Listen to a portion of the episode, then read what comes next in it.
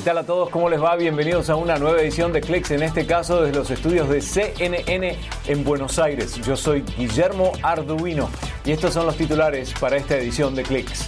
Mucho de redes sociales hoy, desde la búsqueda de trabajo hasta el cuidado del medio ambiente. Además, Sofía, la robot que viajó a Colombia para hablar de las bondades de la inteligencia artificial. Y también autónomo, eléctrico, y con despegue vertical es el taxi volador que llega en poco tiempo. En días recientes, los anuncios de Apple marcaron la clara apuesta de la empresa en cuanto a sus dispositivos. El iPhone es el producto estrella y por ello ahora hay tres modelos más que prometen arrasar con todo. Ellos son el iPhone XS Max, el más caro y el más grande, el iPhone XS y el iPhone XR. Estos nuevos teléfonos tienen un apoyo de red que los hace más veloces, con mayores bandas para un mejor funcionamiento con roaming y doble capacidad de tarjeta SIM. Esta última característica les permite funcionar con planes múltiples de señal y dos números de teléfono en un solo aparato. El más caro, el iPhone XS Max, vale 1.099 dólares en Estados Unidos, es de 6 pulgadas y media tamaño de pantalla y cuenta con una imagen más amplia, aunque con un cuerpo similar a los teléfonos Plus de iPhone que ya conocemos. El segundo aparato es el iPhone XS. Se consigue por 999 dólares en Estados Unidos y ya no viene con el sistema de lectura de huellas digitales, sino con reconocimiento facial para activarlo. Las cámaras son mejores que la de los modelos anteriores, con 12 megapíxeles, sensores más sofisticados y un sistema mejorado de HDR, pero Apple también presentó un tercer modelo y económico. Es el iPhone XR, que en Estados Unidos se vende por 749 dólares. Tiene una pantalla de 6,1 pulgadas y LCD y viene con una sola cámara de ángulo amplio. La batería de todos estos nuevos teléfonos tiene una mayor vida que la del iPhone 10, desde 30 minutos más con carga total a una hora y media para el iPhone Max. Vamos ahora a noticias de Facebook porque la red social promete funcionar 100% con energía renovable hacia el año 2020, todo en nombre de su compromiso contra el cambio climático. Su esfuerzo comenzó hacia 2013 con proyectos de generación de energía solar y también eólica. Facebook tiene estos centros de operación en Oregon, Virginia, Nuevo México y Suecia. Y la empresa continúa con su expansión internacional. Ahora Facebook eligió Singapur como sede de su primer centro de datos en Asia y con ese proyecto anuncia los planes de invertir mil millones de dólares en su ambicioso crecimiento en la región. Google y Microsoft ya han invertido grandes sumas en Singapur para darle energía a sus servicios online. Facebook dijo que eligió Singapur por varias razones, entre ellas la calidad de la infraestructura de la ciudad-estado, su fuerza laboral y el ambiente ideal para hacer negocios. Dicen que el buen uso de la tecnología sirve en todos los aspectos de la vida, ¿no? ya sea personal o profesional. Y esto aplica también al proceso de búsqueda de empleo. Y aunque las redes sociales pueden ser una ayuda para lograr ese trabajo tan anhelado, hay que tener mucho cuidado porque uno se puede llevar más de una sorpresa. ¿Cuándo pensó por última vez en lo que hay en sus cuentas de Facebook, Twitter o Instagram? Mucha gente con la que hablamos dijo que intentan ser cuidadosos con lo que publican en Internet. Intento no publicar cosas que me perjudiquen. Siempre soy cuidadoso con lo que publico en las redes sociales. Nada inapropiado que pueda meterlo en problemas. Si usted busca empleo, su potencial empleador podría querer saber qué ha estado haciendo. Una encuesta del sitio careerbuilder.com descubrió que 70% de los empleadores utilizan la información de las redes sociales para evaluar a los candidatos y 57% encontró contenido que influyó en la decisión de no contratar a alguien. Hay muchas publicaciones posiblemente ofensivas para un potencial empleador pero la encuesta encontró las cinco principales que probablemente los descalifiquen como candidato. Primera en la lista, publicar fotos, videos o informaciones provocativas o inapropiadas. Segunda, publicaciones sobre el consumo de alcohol o usar drogas. Tercera, comentarios discriminatorios sobre raza, género o religión. 4. Conexiones con conductas criminales. Y 5. Mentir sobre sus cualificaciones. Hablamos con algunas personas que dicen que todos deberían suponer que sus publicaciones serán vistas cuando buscan empleo. Si su empleador revisa Internet, que no le moleste lo que pueda ver en sus publicaciones. Si está en duda si publicar algo o no, entonces no lo publique. No espere que la revisión de las redes sociales culmine al ser contratado. Casi la mitad de los empleadores dicen que siguen utilizando sitios de redes sociales para investigar a empleados actuales. Pat Foran, CTV Noticias. Recordarán a Sofía, el robot humanoide con inteligencia artificial que se había presentado en Medellín, Colombia, como parte de su primera parada en Latinoamérica hace unas semanas nada más. Bueno, ahora Sofía fue parte de la conferencia Andycom en Cartagena y ofreció una conversación de alrededor de 30 minutos sobre los beneficios de la robótica y la inteligencia artificial para pequeños empresarios. Sofía aseguró que hay mucho que pueden aprender de los seres humanos, pero por supuesto, mucho más allá de la lógica.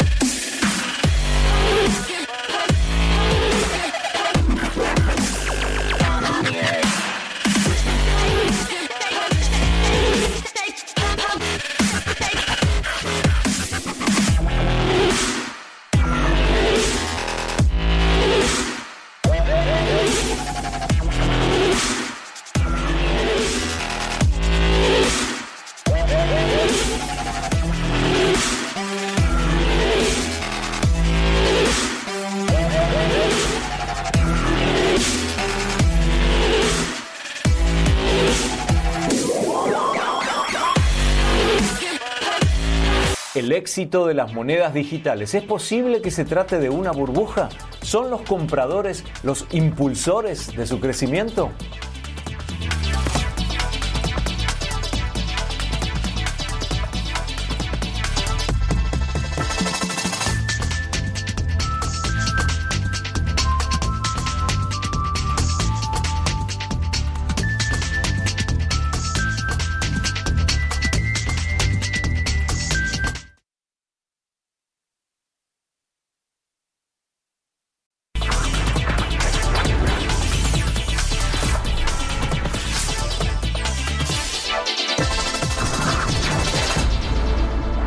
California, los legisladores aprobaron un proyecto de ley para restaurar la protección de la neutralidad en la red.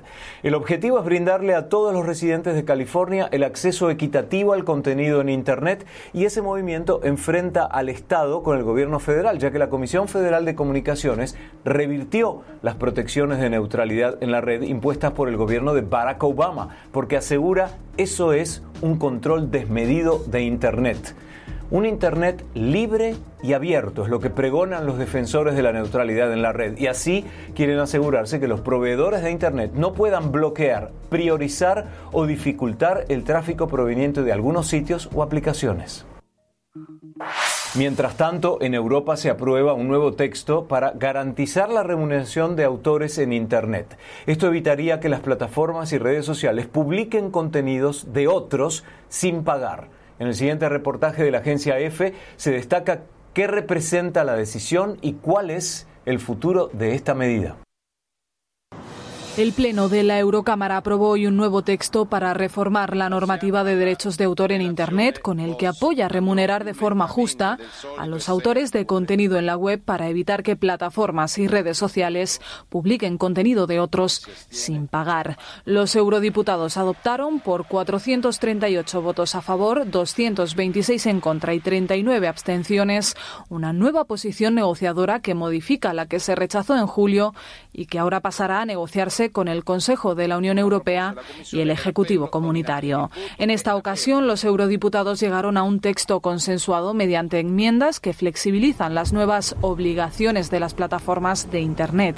Estas deberán establecer sistemas de filtrado de publicaciones de usuarios para asegurarse de que nadie infringe las normas de derechos de autor, si bien no podrá ser mediante vigilancia indiscriminada. Los llamados meme y los hipervínculos forman parte de las excepciones a la norma que también alcanzan a plataformas sin ánimo de lucro como Wikipedia. La propuesta final de la Eurocámara busca asegurar que los artistas, en especial músicos, intérpretes, editores y periodistas, reciban una remuneración apropiada por su trabajo cuando se comparte en grandes plataformas y agregadores de noticias. Blockchain es un invento ingenioso, sin duda. Es público, digitalizado, descentralizado y la base para transacciones de criptomonedas. Tal vez la más conocida moneda digital es Bitcoin, pero su éxito y su crecimiento es parte de una burbuja. ¿Es también el impulso de los compradores la razón del comportamiento financiero de esta moneda digital? Sean Russell estaba en la cima del mundo. En tan solo un mes, su inversión de 120 mil dólares en Bitcoin se había convertido casi en medio millón. Creo que me levanté una mañana y había ganado 12 mil libras. ¿Cómo se sentía? Fantástico, más que fantástico. La sensación de seguridad financiera. Pensaba en la hipoteca paga, las vacaciones soñadas, todo estaba ahí. El desarrollador inmobiliario británico radicado en Leeds se había pasado años estudiando los vericuetos de las criptomonedas. Era como un detective intentando resolver un homicidio. Comenzó con unos pocos cientos de dólares. Después, en noviembre pasado, decidió entrar de lleno con sus ahorros y decenas de miles de dólares de su empresa. Veía cómo se disparaba el precio. Russell dice que nunca había invertido en el mercado de valores ni comprado ningún producto financiero y de buenas a primeras el precio comenzó a caer. De repente me di cuenta de que no tenía un botón para sacar el dinero. Y en mi mente, bueno, tienes tanto dinero ahí, ¿por qué entrar en pánico? Todo va a estar bien, mejor dejarlo. Siempre tendrá esta expectativa de que el mercado seguirá apreciándose, porque no ha ocurrido hasta el momento y después es más difícil salirse. El economista del comportamiento, Benedetto Di Martino, dice que el cerebro humano ofrece pistas sobre cómo algunos inversores, como Sean Russell, alimentan la burbuja financiera. Esta es la imagen de resonancia magnética de una persona que invierte en condiciones normales del mercado mientras esta es la imagen de alguien que invierte durante una burbuja. Los puntos rojos. Di Martino dice que son signos de que el inversor es parte de la histeria. Dice que depende de los reguladores limitar esos impulsos. Sean Russell persiguió su pérdida. Cuando su Bitcoin comenzó a bajar, movió el dinero a otras monedas digitales como Ethereum y Ripple. A medida que caía Bitcoin, todas estas monedas iban cayendo y cuando Bitcoin cae más y más, estas monedas empiezan a desplomarse y todos estos mercados se hunden. Terminó perdiendo el 96% de su inversión inicial. ¿Cómo se sobrepuso? No muy bien. Diría que es más que devastador, bastante traumático realmente. A pesar de su pérdida, Russell sigue creyendo. Todavía invierte en Bitcoin y dice que otros deberían sumarse. Anna Stewart, CNN, Leeds, Inglaterra.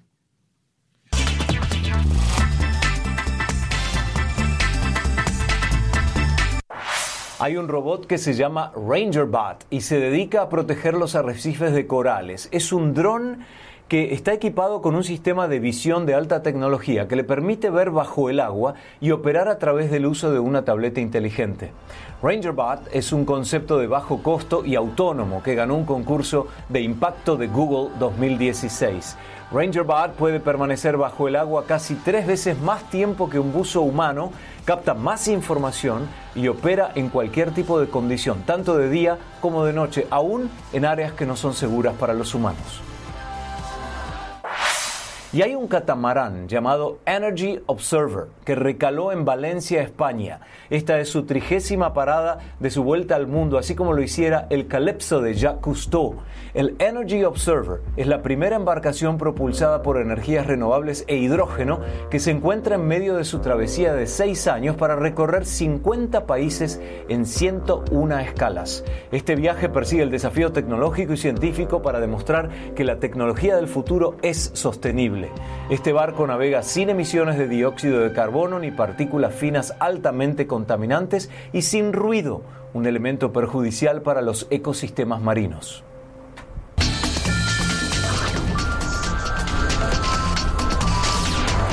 El Observatorio Austral Europeo publicó una imagen de gran calidad de la galaxia espiral NGC 3981, ubicada dentro de la constelación de la Taza, un cráter en griego que revela interesantes detalles de este objeto estelar. La imagen, tomada el pasado mayo, muestra la resplandeciente galaxia NGC 3981 suspendida en la negrura del espacio, mostrando sus brazos espirales cargados de polvo en forma de vastas corrientes y de regiones de formación estelar, y un disco prominente de jóvenes estrellas calientes. La galaxia está inclinada hacia la Tierra de tal forma que permite a los astrónomos estudiar su centro luminoso, una región altamente energética que contiene un agujero negro supermasivo. Hagamos una pausa para ponernos al tanto de las noticias más importantes en CNN a esta hora.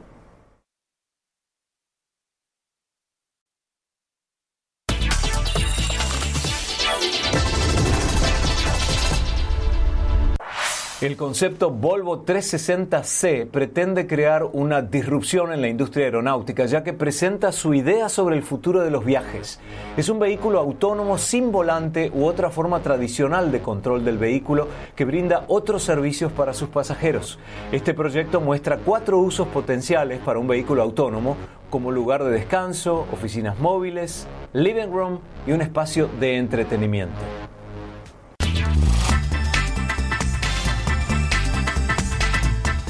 La carrera por la tecnología de los taxis aéreos sigue su curso. Esta vez la compañía Vertical Aerospace anunció que realizó con éxito la primera prueba de su aeronave. Con sede en Bristol, Inglaterra, la propuesta de esta firma es un vehículo autónomo, eléctrico y con despegue y aterrizaje vertical. Según Vertical Aerospace, su taxi volador podría comenzar a realizar viajes interurbanos de hasta 800 kilómetros en el Reino Unido en el año 2022. Con un sistema inspirado en los autos de carrera de Fórmula 1 y la tecnología de drones, el vehículo podría transportar hasta dos pasajeros. Por el momento, la propuesta de esta compañía británica se une a la lista de compañías que quieren ganar la carrera de los taxis aéreos, entre ellas Airbus, Uber y Volocopter, cuya aeronave incluye en su diseño 18 rotores.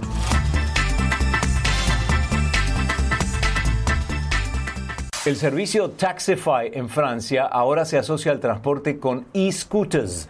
10 millones de usuarios ya han descargado la aplicación en 25 países desde que lanzara en agosto de 2013, pero no solo París está en la lista. Taxify quiere expandirse en varias ciudades de Europa más y también en Australia. Uno de cada cinco viajes con Taxify es de una distancia menor a 3 kilómetros, asegura la empresa, una distancia perfecta para hacer con un scooter eléctrico. La producción masiva de automotores ahora se sirve de la impresión en tres dimensiones.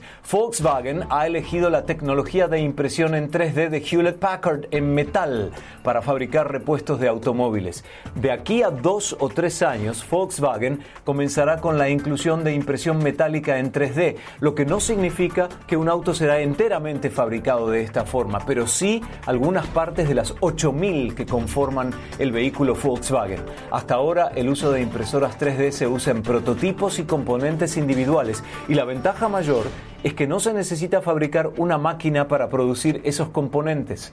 Volkswagen ya cuenta con alrededor de 90 impresoras en 3D en sus plantas, las que se utilizan para el reemplazo de repuestos difíciles de conseguir. Enseguida le mostramos la innovación aérea en campos de golf. No tiene que ver con el deporte, eh, pero sí con la experiencia de una vuelta de 18 hoyos. Ya regresamos.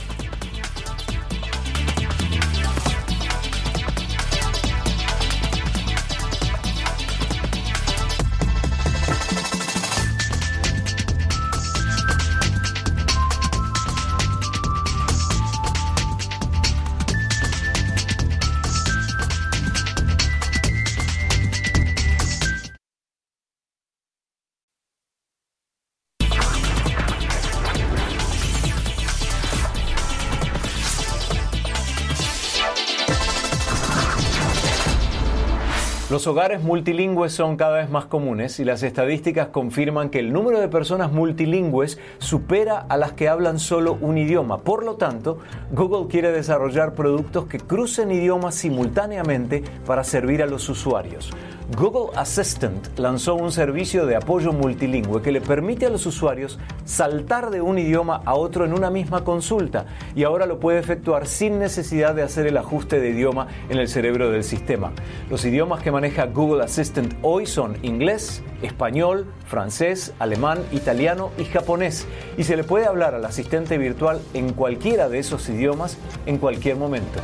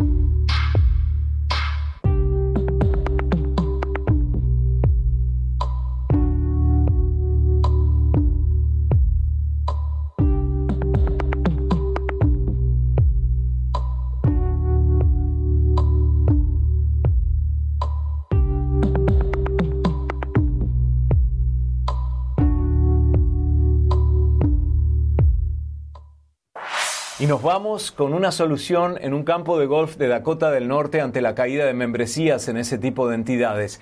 El Valle de los Drones. La entrega de refrescos y otros productos que se concreta con un dron. La espera es menor, el espacio es abierto y el precio del servicio accesible, solo 3 dólares por orden. Y se nos acabó el tiempo por la edición de hoy. Los saludamos desde Buenos Aires, Argentina y siempre estamos en facebook.com barra cnn. Yo soy Guillermo Arduino. Espero verlos en la próxima. Chao.